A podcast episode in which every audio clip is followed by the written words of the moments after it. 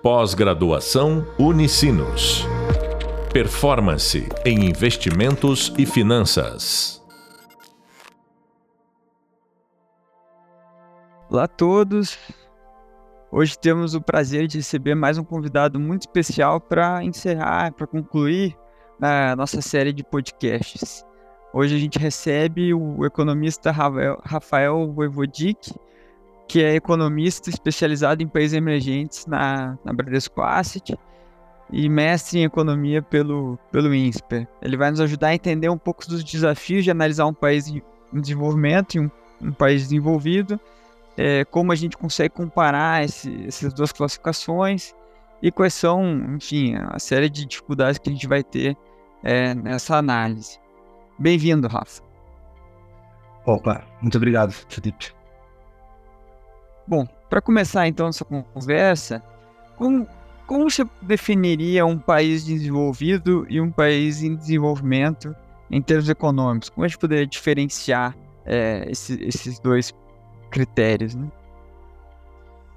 É, bom, Stona, acho que existe uma distinção, várias, existem várias opiniões em relação à definição de países desenvolvidos e países de desenvolvimento principalmente nos termos econômicos, né? Acho que é uma definição bastante complexa.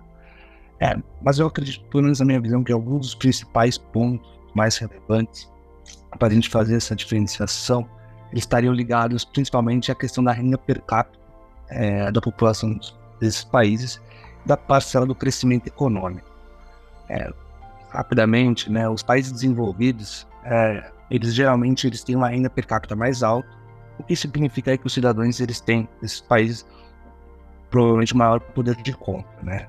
E além disso, é, nesses países desenvolvidos, a gente costuma ter crescimentos com taxas mais constantes, né? Com, men menos volatilidades, salves aí em períodos de crises econômicas.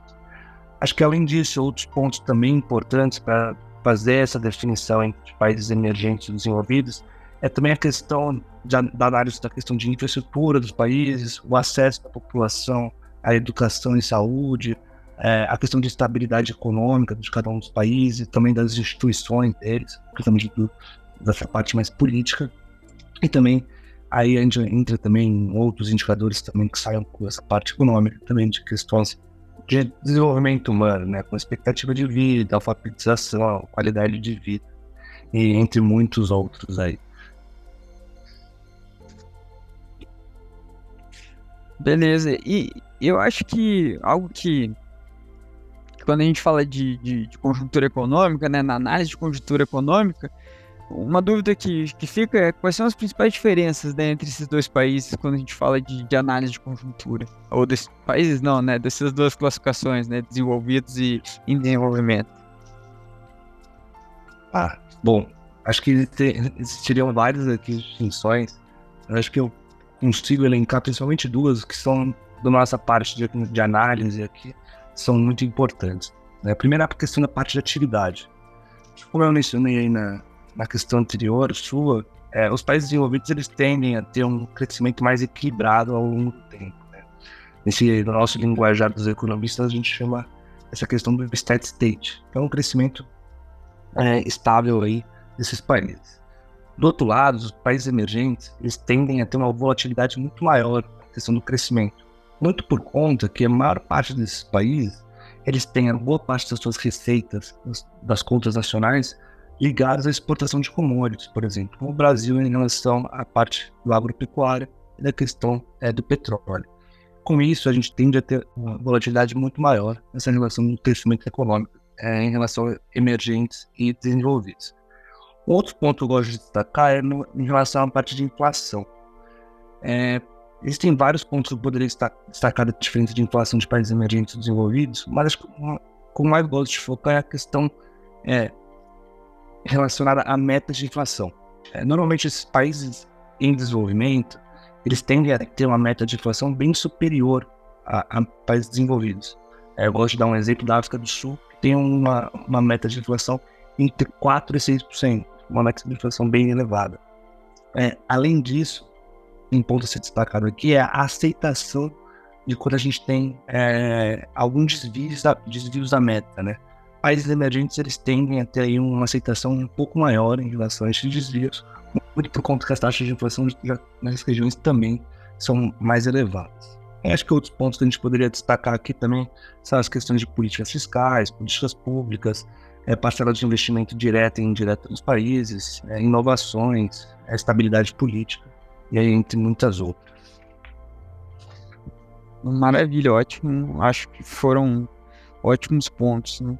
Realmente, é, quando a gente vê na prática, no dia a dia, é, é, é, bem diferente, né? Fazer essa, fazer essa comparação e, e essa análise entre países desenvolvidos e emergentes. É, agora, um pouco mais pelo lado do, do analista ou do, do, economista, no nosso caso, né? Qual, qual, quais são os, os, principais desafios, talvez, que você mencionaria que, que o analista tem quando ele está analisando um país emergente e quando ele está olhando para um país em desenvolvimento? Ah, bom, Felipe, essa, essa pergunta é fácil. É, acho que a principal dificuldade aqui, o principal desafio é a questão de disponibilidade de dados. É, países como os Estados Unidos, por exemplo, existem inúmeras séries de dados de fácil acesso que estão de extrema, são extremamente confiáveis. É, quando a gente analisa países é, emergentes, a gente tem uma dificuldade muito grande de ter, essa, ter esse acesso de base de dados. Muitas vezes a gente nem tem o dado e muitas vezes os dados são recon, é, reconfigurados ao longo do tempo, são alterados ao longo do tempo. Então, e além disso, acho que um outro ponto que eu destaco aqui é que a maior, as bases de dados mais, usu, mais usadas aqui é, no mercado financeiro de uma maneira geral, eles têm pouco disponibilização desses dados. Então, às vezes, para a gente analisar um país emergente, a gente tem que contratar algumas bases de dados específicas para esses países, que acaba sendo mais, de mais difícil acesso. Né? É, realmente, quando a gente compara tudo que tem disponível, por exemplo, para um, os Estados Unidos e compara com outros países, até às vezes o próprio caso do Brasil, que acho que até entre os países emergentes é um país que tem bastante informação, é fácil acesso a, a, a dados, mas mesmo assim, quando a gente olha tudo que tem disponível nos Estados Unidos, a gente percebe a, a diferença desse, desse ponto aí, né? Bem importante mesmo. É, vamos partir um pouco agora mais para a parte de, de políticas, né? Política monetária e fiscal. Aqui ao longo do curso a gente é, trabalhou bastante com o pessoal, a diferença de política, monetária, política fiscal e, e, quais são os efeitos, né? O que cada uma delas busca.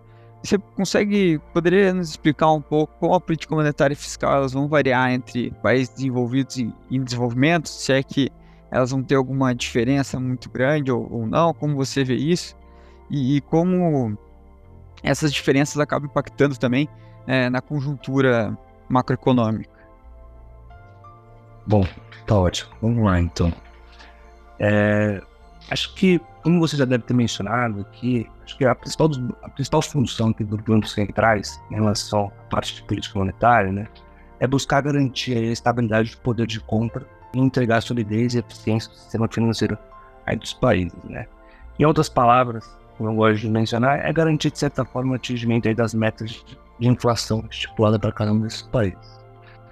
Em países desenvolvidos, na, na, minha, na minha visão, o que a gente observa na maior parte das vezes é, é que eles, os bancos centrais cumprem a risca é, essa função. É, os banqueiros centrais de cada um dos países eles atuam na política monetária, principalmente em momentos de descontrole inflacionário, como a gente teve recentemente nesse no pós-pandemia.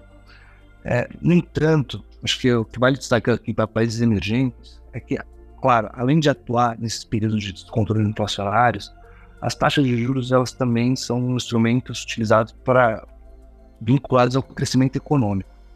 Por exemplo, em momentos de quedas muito fortes da atividade, os bancos centrais podem até ser questionados pelos governos locais, e isso acontece bastante, a reduzir taxa de juros para incentivar a economia local, como, como, por exemplo, principalmente o fornecimento de crédito e a retomada do aquecimento da economia.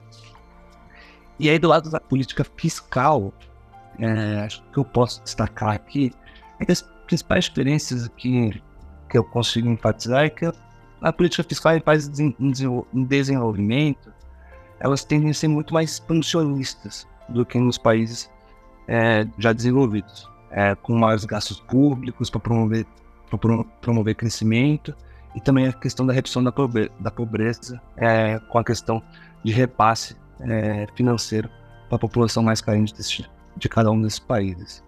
É, então, acho que esses seriam as principais diferenças que eu elencaria aqui entre os dois em relação à parte de política monetária e fiscal.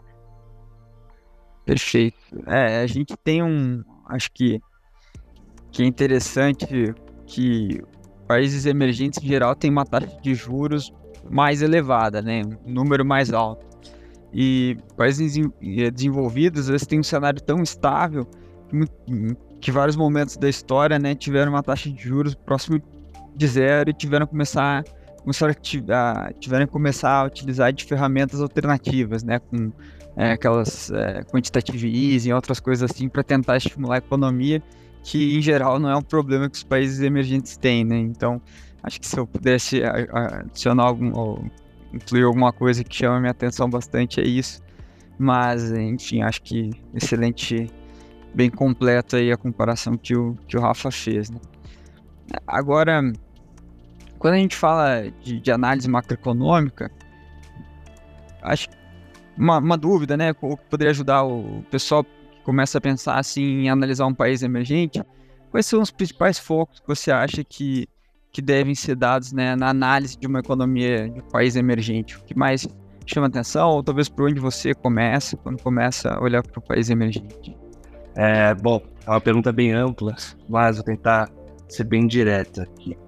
Bom, acho que primeiro de tudo a gente tem que sempre tentar entender os principais focos da atividade do país quais são os principais, é, quais são os principais focos industriais de cada um do país, quais são os principais commodities que os principais emergentes exportam ou não, quais são as principais é, vendas, é, principais vendas, questão de vendas no varejo, setor de serviços e em relação ao mercado de trabalho. Então eu sempre começo olhando essa parte mais linkada à atividade, né, para começar a entender um pouco tanto o histórico do país, como ele veio se desenvolvendo a, do passado até hoje, e aí a gente vai olhando outros pontos também, né? Acho que é muito importante a questão dos dados de inflação, entender um pouco o histórico de inflação é, de um país emergente, como a gente já mencionou aqui, isso vai ter um impacto muito grande na questão da política monetária desse país. É, e além disso, acho que é sempre importante mencionar a questão de taxa de câmbio, né? A taxa de câmbio, ela tem um impacto direto aqui é, na parte de política monetária desses países, acabam impactando bastante a questão é, do crescimento econômico desses países pelas questões das exportações e importações. Então, além, de, além das taxas de câmbio, a gente também migra muito nossa atenção para questões de indicadores que a gente chama de setor externo, que estão relacionados aí ao balanço de pagamentos as questões de reservas cambiais é, desses países. Isso é extremamente importante para os emergentes. Além disso, acho que muito relevante é a questão da dívida pública e do resultado primário, né? Esses países emergentes, é, principalmente quando a gente está analisando essa, mais dentro do mundo do mercado financeiro, é muito importante a gente analisar a estabilidade da questão das contas públicas desses países, porque os investidores internacionais eles gostam muito de estar investindo em países é, que são, vamos dizer, confortáveis para fazer esses investimentos, que tenham é, uma certa estabilidade nessa parte das contas públicas. E além, de tu, além disso, de todos esses pontos, acho que também tem toda essa questão política é, dos governos. É, quando a gente entra na parte de emergentes, isso ganha uma relevância muito importante. É, na América Latina, por exemplo, a gente teve eleições muito importantes nos últimos anos, aqui em, é, em Colômbia, Chile, a gente vai ter no México no ano que vem. Então acho que isso é bem, é bem relevante, essa parte política também para, para os emergentes. Ótimo, acho que é, aqui é essa parte do câmbio é um papel, uma, algo bem importante, que claro que quando a gente olha para um, um país desenvolvido, normalmente não costuma ser tão relevante, e, e o Rafa fez um, um, um, mapa da mina que eu acho para quem quer começar a olhar um país emergente, né, como analisar e, e é, a gente tem um público no nosso curso, um público bem diverso, então quem tiver interesse em começar a analisar um país emergente, seja por questões de investimento, é, ou questões empresariais aí, o Rafa traçou uma excelente, uma excelente forma de como começar e como entender né, as diferenças entre o país emergente e o país desenvolvido e como fazer para analisar é, aquele país, né? Acho que uma resposta muito completa. É, agora, partindo um pouco para um mudando um pouco, mas continuando olhando mais para América Latina, a pandemia foi um momento é, muito importante né, na nossa história recente. É, você poderia contar um pouco como os países da América Latina reagiram para combater os impactos da pandemia? É, a gente comentou já aqui no, um pouco no nosso podcast sobre o caso do Brasil, mas é, a gente, enfim, a pandemia atingiu o mundo inteiro, então a gente vai ter casos diferentes. Acho que seria legal se você conseguisse é, abordar um pouco isso, né? E como, e como você analisa essa relação na comparação com os países avançados, sobre em relação ao que a América Latina fez, por exemplo, que vinham de um longo período né, de inflação baixa, que nem a gente já comentou, é, e acabaram demorando talvez mais para começar o processo de, de, combate aos efeitos do, do pós-pandemia, né? Por exemplo, os Estados Unidos, que demorou para começar a subir os juros. Então, aqui uma pergunta bem ampla, né? Mas um pouco de como a América Latina reagiu à pandemia e como a gente pode comparar, talvez, com, com países envolvidos, talvez os Estados Unidos principalmente, né? Bom, é, bom, Estônia, acho que em relação aos emergentes e desenvolvidos, acho que as principais medidas contra o combate aí do coronavírus tiveram situações bem parecidas, né? Principalmente é, quando a gente for analisar a questão de, das restrições à mobilidade, das aquisições de vacina, o que e também na parte de estímulo econômico, na parte de política monetária, eles foram muito parecidos. Tanto países desenvolvidos e países emergentes, a gente teve aí uma parte de corte de juros é, bem forte, né? Como a gente, a gente lembra no caso do Brasil, que a gente chegou a ter uma taxa de juros próxima é, em 2%. Mas acho que o que é mais importante aqui é destacar nessa parte de estímulos econômicos é muito mais linkada à questão fiscal, né? Eu sempre falo, né, que as economias avançadas, elas geralmente elas têm muito mais recursos fiscais à disposição e aí também sistemas de saúde mais robustos do que países é, do que países emergentes. Então tudo isso fez com que a gente tivesse aí muitos casos é, de países emergentes que sofreram bastante nesse período. E aí a gente destaca aqui a questão também, como você mencionou, que os países desenvolvidos já vinham é, de um período de inflação baixa é, e de políticas monetárias muito mais, é, muito mais acomoda, acomodatícias de uma maneira geral. E os países é, da América Latina tiveram que, por exemplo, realizar, é, como eu gosto muito de dar o exemplo do Chile, que para conseguir financiar o sistema de saúde da população e conseguir dar cheques à população para ajuda é, de a compra de recursos, muito por conta dessa restrição da mobilidade, o governo chileno ele utilizou de recursos da previdência social para vincular todos esses problemas à pandemia. Assim, acho, na minha visão, no futuro é possível que a economia chilena sofra é, algumas consequências, como a necessidade de reformas agressivas do sistema previdenciário, além de possíveis é, déficits que podem acontecer em relação a, a pagamentos de aposentadorias. Então, acho que os países emergentes aqui, de uma maneira geral, tiveram que fazer uma, maiores manobras é, fiscais, principalmente, para conseguir financiar toda essa questão da pandemia, de certa forma, é, para conseguir cruzar esse, esse, esse, difícil período é, na vida desses países. Sim. É, realmente é, é, sempre mais difícil, né, um, país em desenvolvimento, parece, né? Então, essas decisões fiscais, por exemplo, questões políticas, né, a gente sempre tem um pouco mais de dificuldade. Bora para encaminhar nossa última pergunta aqui do, do nosso podcast de hoje. É, eu queria sair um pouco desse campo de que a gente estava, né, de conjuntura, e mais para o campo do, do dia a dia, né, de quem trabalha, de quem está analisando conjuntura, de quem trabalha com isso, é, e também para sair também um pouco do é, da discussão mais pesada, né? Então aqui quais são algumas das melhores práticas ou talvez os métodos que você recomenda, é, que alguém que deseja aprender sobre isso é, precisa estudar para na parte de análise de conjuntura, né? Então mais uma, uma questão de, de dicas aqui sobre, sobre tudo que a gente falou para quem quiser avançar mais no conhecimento em relação à análise de conjuntura claro, de um país emergente, mas acho que vale para vai valer para outros países também, né, para qualquer contexto. Bom, perfeito.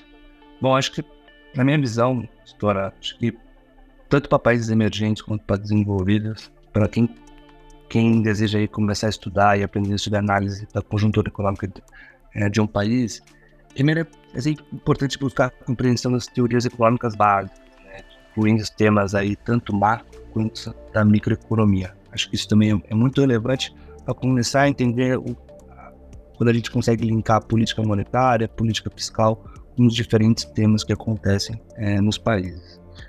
Além disso, acho que é muito importante a questão, principalmente aí nos países é, emergentes, a questão de buscar leituras é, da história econômica de cada um dos países. É sempre muito bom é, sabermos as principais características históricas para compreender a economia atual é, e as características atuais é, da população desses países. E além disso, acho que é um ponto que é muito importante é sempre analisar tendências globais. Pra, é, de uma certa forma, é, os países emergentes eles sofrem muito com desaceleração, por exemplo, é, da atividade na China, nos Estados Unidos. Então, essa essas tendências globais elas são muito importantes a gente estar tá monitorando é, quando a gente for, vai analisar é, a questão de, de uma economia de um país emergente. E por fim, aqui, acho que eu destacaria também a questão de leitura de fontes confiáveis, né? Eu gosto muito de fazer leituras de jornais e revistas locais, é, principalmente jornais é, de economias locais, ou aqueles também aqueles jornais que é, possuem coberturas internacionais, né? Também são sempre muito bons. De uma certa forma, também está acompanhando. Boas dicas. Bom, por hoje, é, por hoje, por esse episódio, é, isso era tudo. Eu queria agradecer mais uma vez ao economista Rafael Vivodic, meu colega, pela participação e por ter nos ajudado a entender um pouco das dificuldades, dos desafios e de como a gente pode avançar na, na análise de países é, emergentes, né? Que muitas vezes, que ele explorou bastante, não é tão fácil ou não é tão simples quanto se analisar um país já, um país avançado, né? Muito obrigado, Rafa. Eu que agradeço aqui, Felipe. Foi um prazer aqui conversar com vocês, pessoal, e boa sorte. Valeu, tchau, tchau. Pós-graduação Unicinos. Performance em investimentos e finanças.